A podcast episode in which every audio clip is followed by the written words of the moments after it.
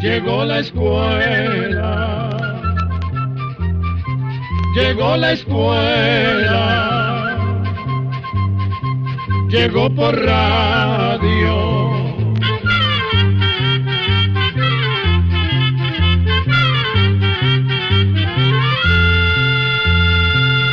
Oigamos la respuesta. Es el programa que les trae a ustedes el Instituto Centroamericano de Extensión de la Cultura, ICQ. ¿Qué tal amigos? Con el placer de costumbre estamos en una nueva edición de Oigamos la Respuesta a través de este medio de comunicación. Iniciamos con la consulta de un estimado oyente que nos escucha desde su casa en La Paz, El Salvador. Nos pregunta, Quiero que me saquen de duda. ¿Será correcto echar limón y sal en los ojos para quitar la conjuntivitis? Escuchemos la respuesta. La conjuntivitis es una infección que inflama el tejido que rodea la parte blanca de los ojos. Se trata de una de las infecciones de los ojos más comunes y puede ser producida por un virus o por una bacteria. La conjuntivitis, producida por virus, por lo general se cura sola después de más o menos seis o diez días, siempre y cuando se tengan las medidas de higiene necesarias, tales como lavarse las manos y la cara con agua y jabón, y no llevarse las manos sucias a la cara y menos a los ojos. Si hubiera pus, se puede eliminar con agua hervida, que ya esté fría. Entre los remedios para la conjuntivitis está ponerse unas gotitas de jugo de limón dulce, pero no se menciona nada acerca del limón ácido y la sal. Lo mejor sería que antes de usar algún remedio pregunte con un oftalmólogo u oculista que es el especialista en la enfermedad de los ojos. Por otra parte, le contamos que un medicamento bastante bueno para tratar la conjuntivitis es una medicina que se llama ungüento oftálmico de terramicina. Se consigue en las farmacias y no es costosa. Además, la terramicina tiene la ventaja de que cura la conjuntivitis causada tanto por virus como por bacterias. Si una persona contrae esta enfermedad y no se le cura después de ocho días, es muy importante que consulte con un médico oftalmólogo que se puede encontrar en todos los hospitales grandes o bien en consultorios privados.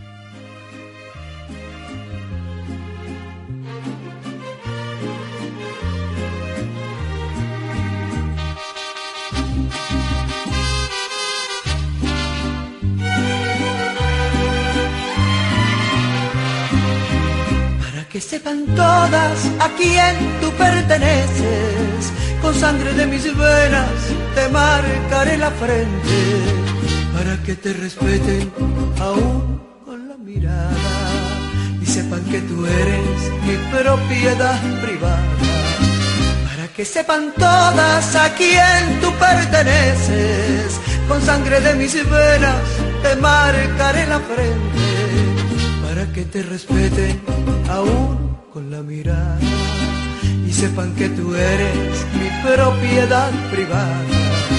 Que no se atreva nadie a mirarte con ansia y que conserven todas respetable distancia, porque mi pobre alma se retuerce de celos y no quiero que nadie respire de tu aliento porque siendo tu dueña no me importa más nada que verte solo mío mi propiedad privada.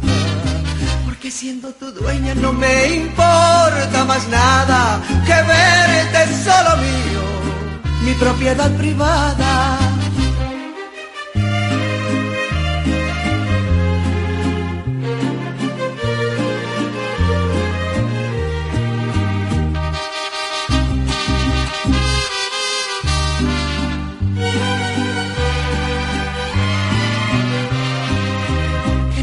Atreva nadie a mirarte con ansia y que conserven todas respetable distancia, porque mi pobre alma se retuerce de celos y no quiero que nadie respire de tu aliento. Porque siendo tu dueña no me importa más nada que verte solo mío, mi propiedad privada.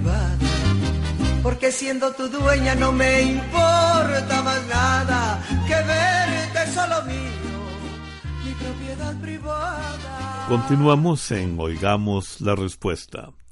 Un estimado oyente nos envió un correo electrónico con estas preguntas. Quiero saber sobre la ciencia paranormal.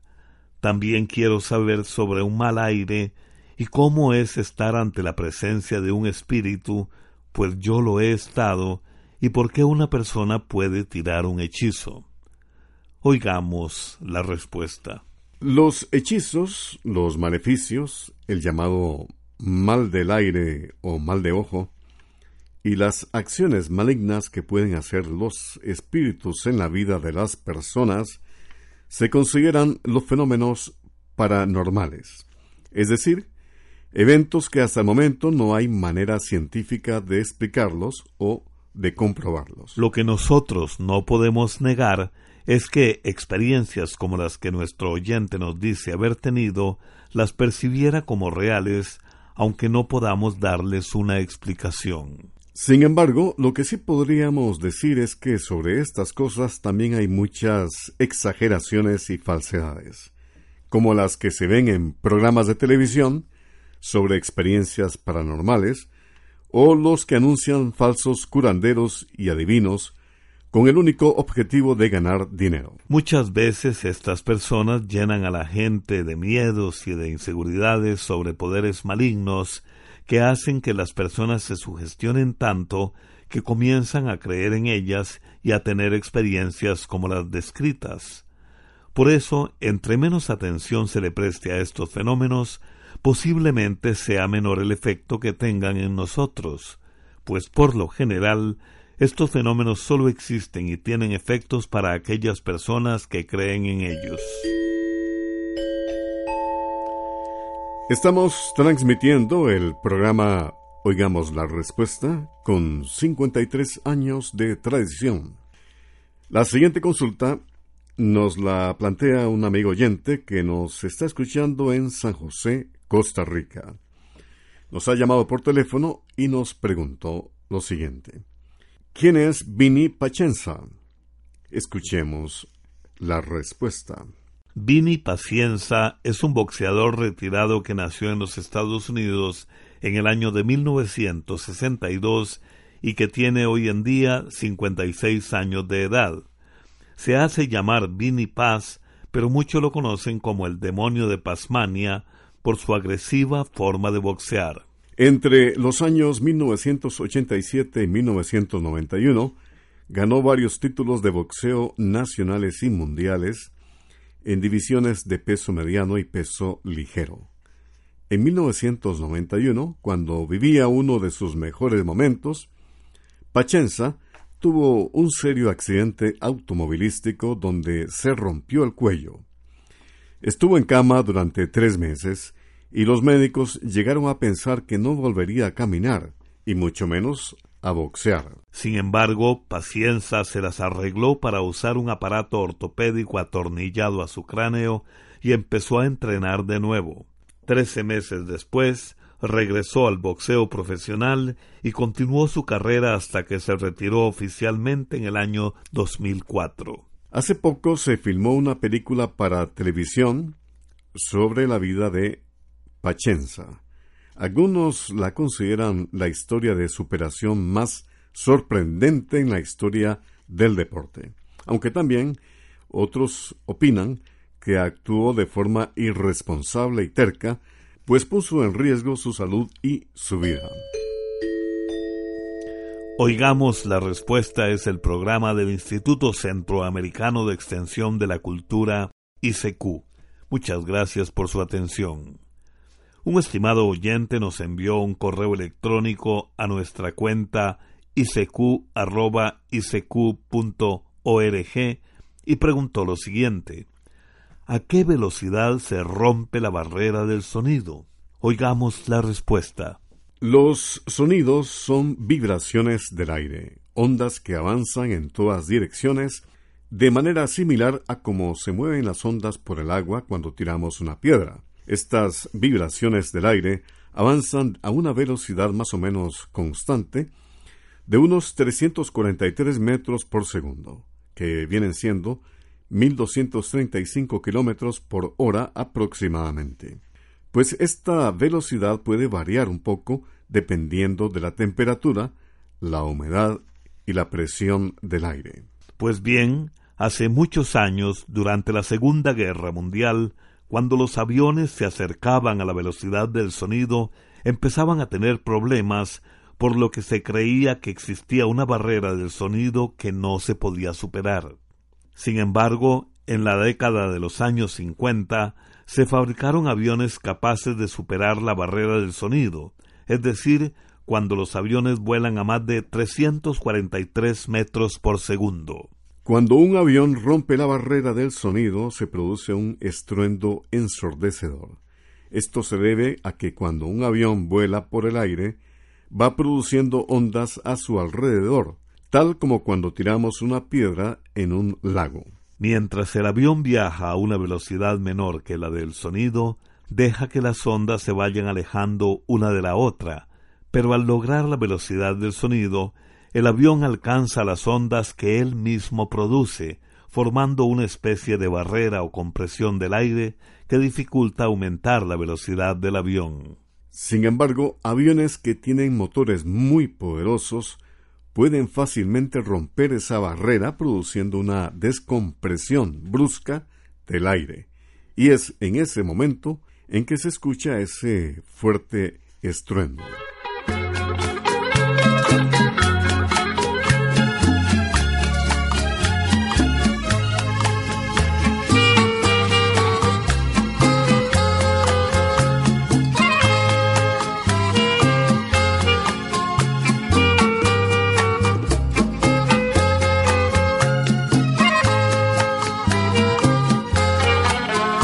Que luchar si lo nuestro es prohibido, enreñido por leyes y moral. Triste amor como es el nuestro es un castigo, querernos tanto y hoy tener pues que dejarnos. Triste amor como es el nuestro es un castigo, has llegado muy tarde a mi vida. Se ensañan con mi amor, me dan tu olvido no te culpo, yo sé que te he perdido. También sé que no podré olvidarme de este amor, de esas noches que aún viven en mi mente. Y aunque sé que lloraré, no sé dónde pararé. Te he perdido yo y te borro de mi mente. Y aunque sé que sufriré, no te buscaré. Te he perdido yo y te borro de mi mente.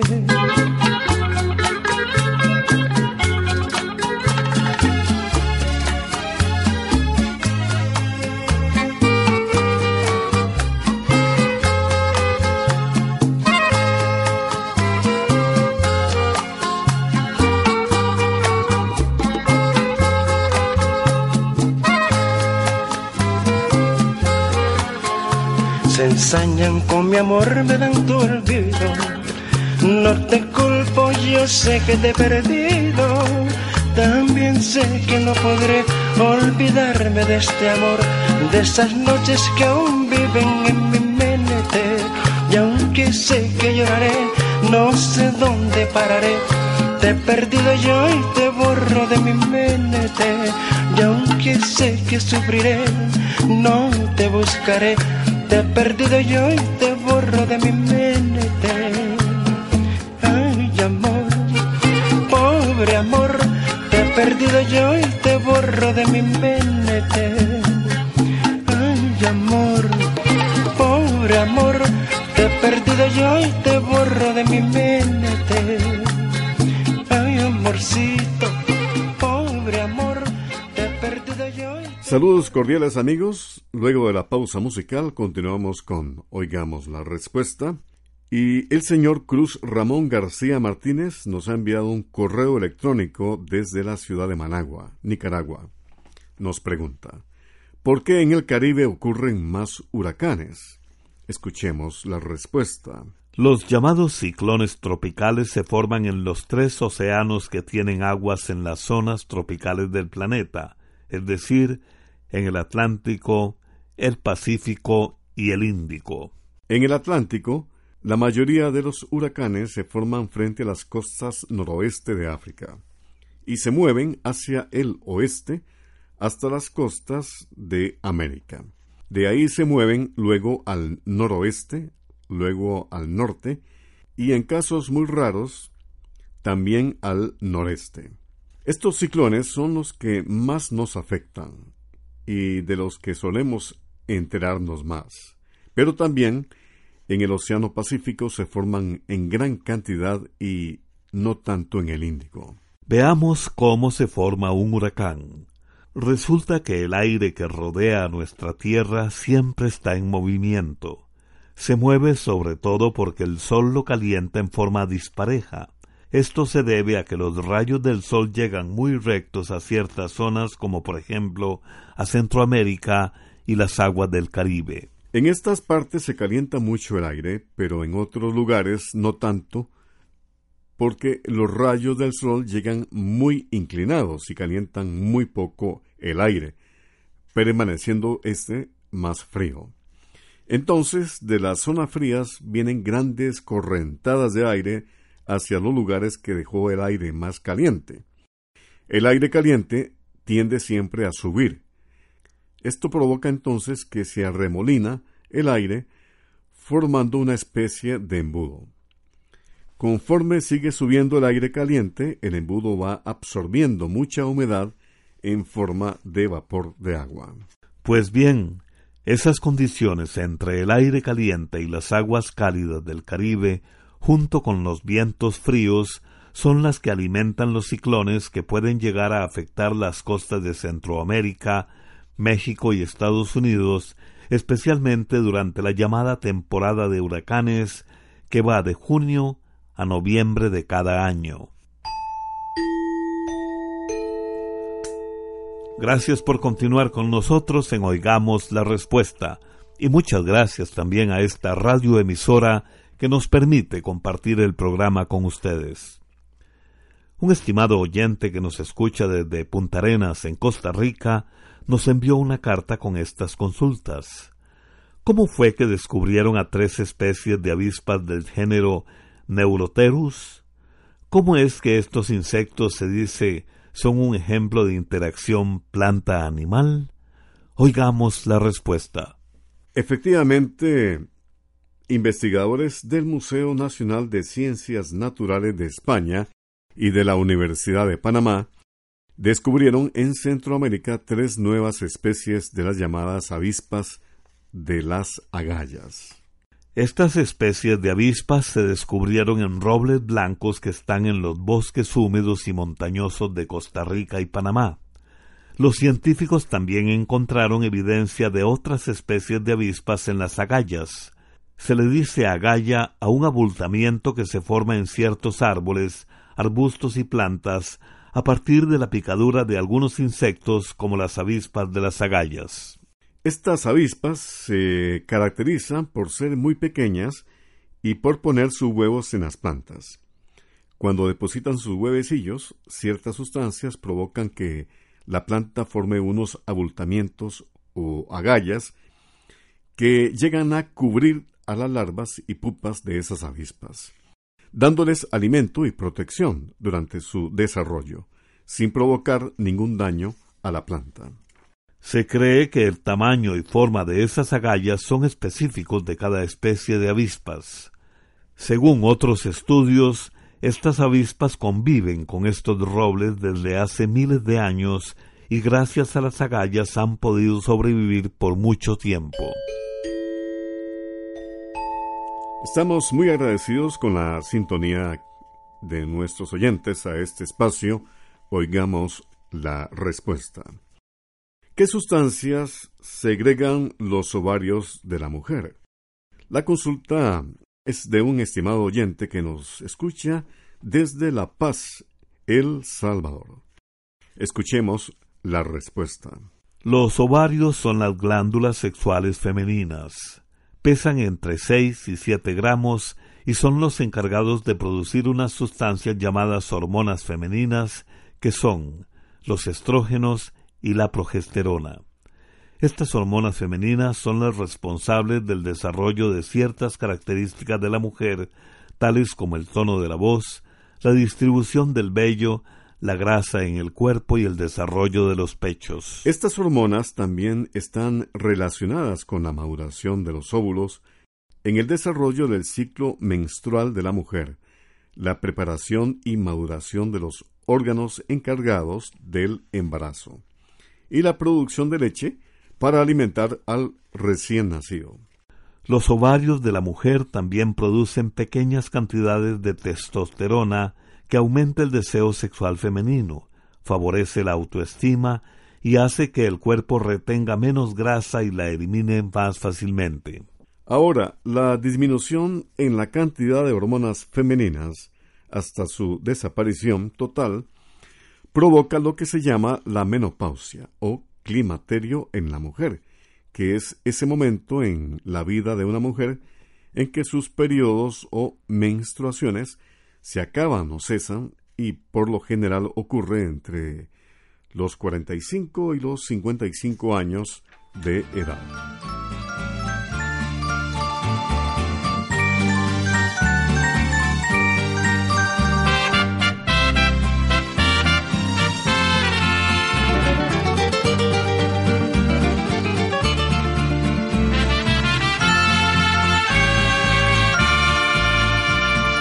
Quieras hacerle feliz al ser que tú amas.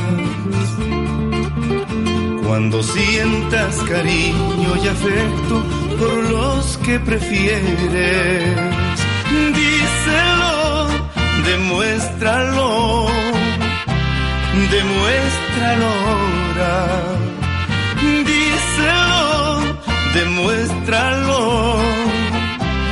demuéstralo ahora. Si deseas llevarle una flor al ser que más quieres,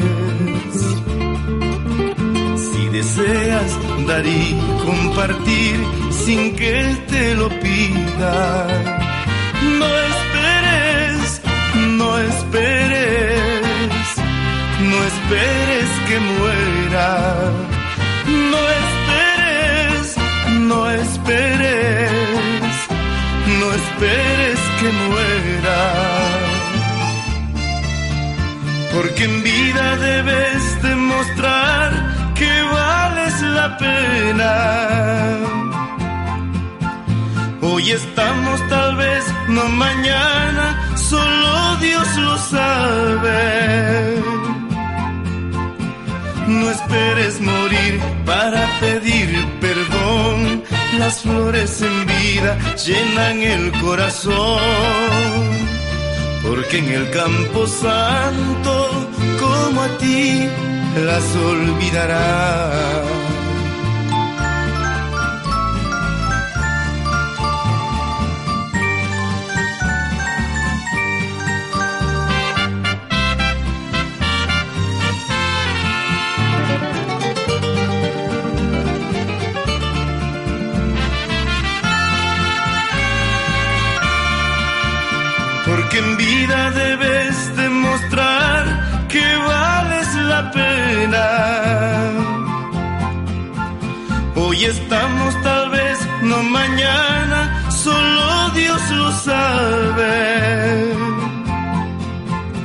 No esperes morir para pedir perdón. Las flores en vida llenan el corazón porque en el campo santo, como a ti, las olvidará. Y las flores marchitas para siempre se extinguirán.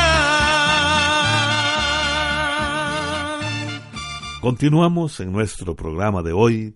Oigamos la respuesta. El señor Donald Zúñiga Rodríguez nos envió un correo electrónico desde la ciudad de Estelí, en Nicaragua, con esta pregunta. ¿Cuál es el océano más profundo del mundo? Oigamos la respuesta. El fondo del mar es muy parecido a la superficie de la Tierra, pues allí también hay cerros, hondonadas, valles, montañas y hasta volcanes. Algunas de las montañas que existen en el fondo de los océanos son más grandes que las montañas que conocemos sobre la superficie, y algunas montañas submarinas son tan altas que su cima puede formar una isla al sobresalir sobre las aguas.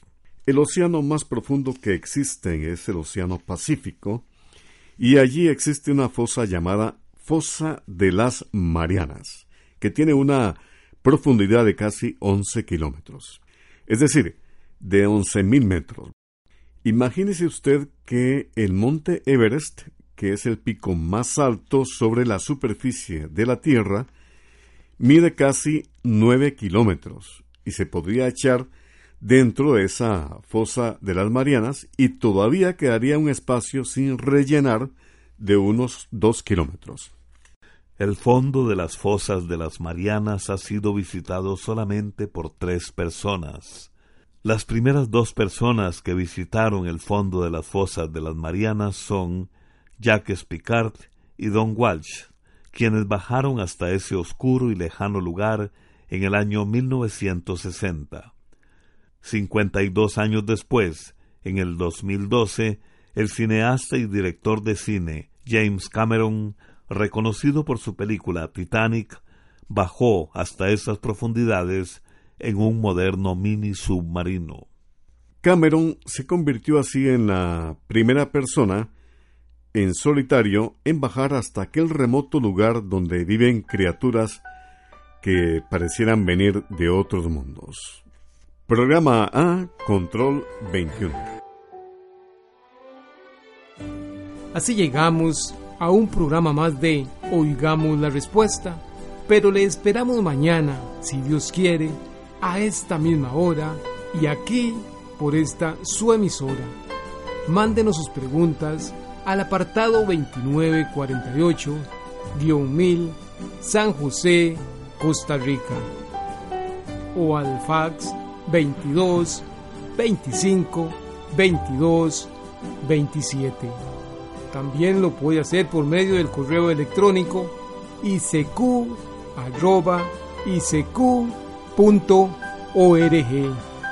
También ponemos a su disposición los teléfonos 22 25 52 38, 22 25 53 38 o 22 25 54 38. También nos puede mandar sus preguntas por medio del Facebook en Oigamos la Respuesta. Para nosotros sus preguntas son muy importantes y estamos para servirle. Recuerde que comprender lo comprensible es un derecho humano. Que Dios le bendiga.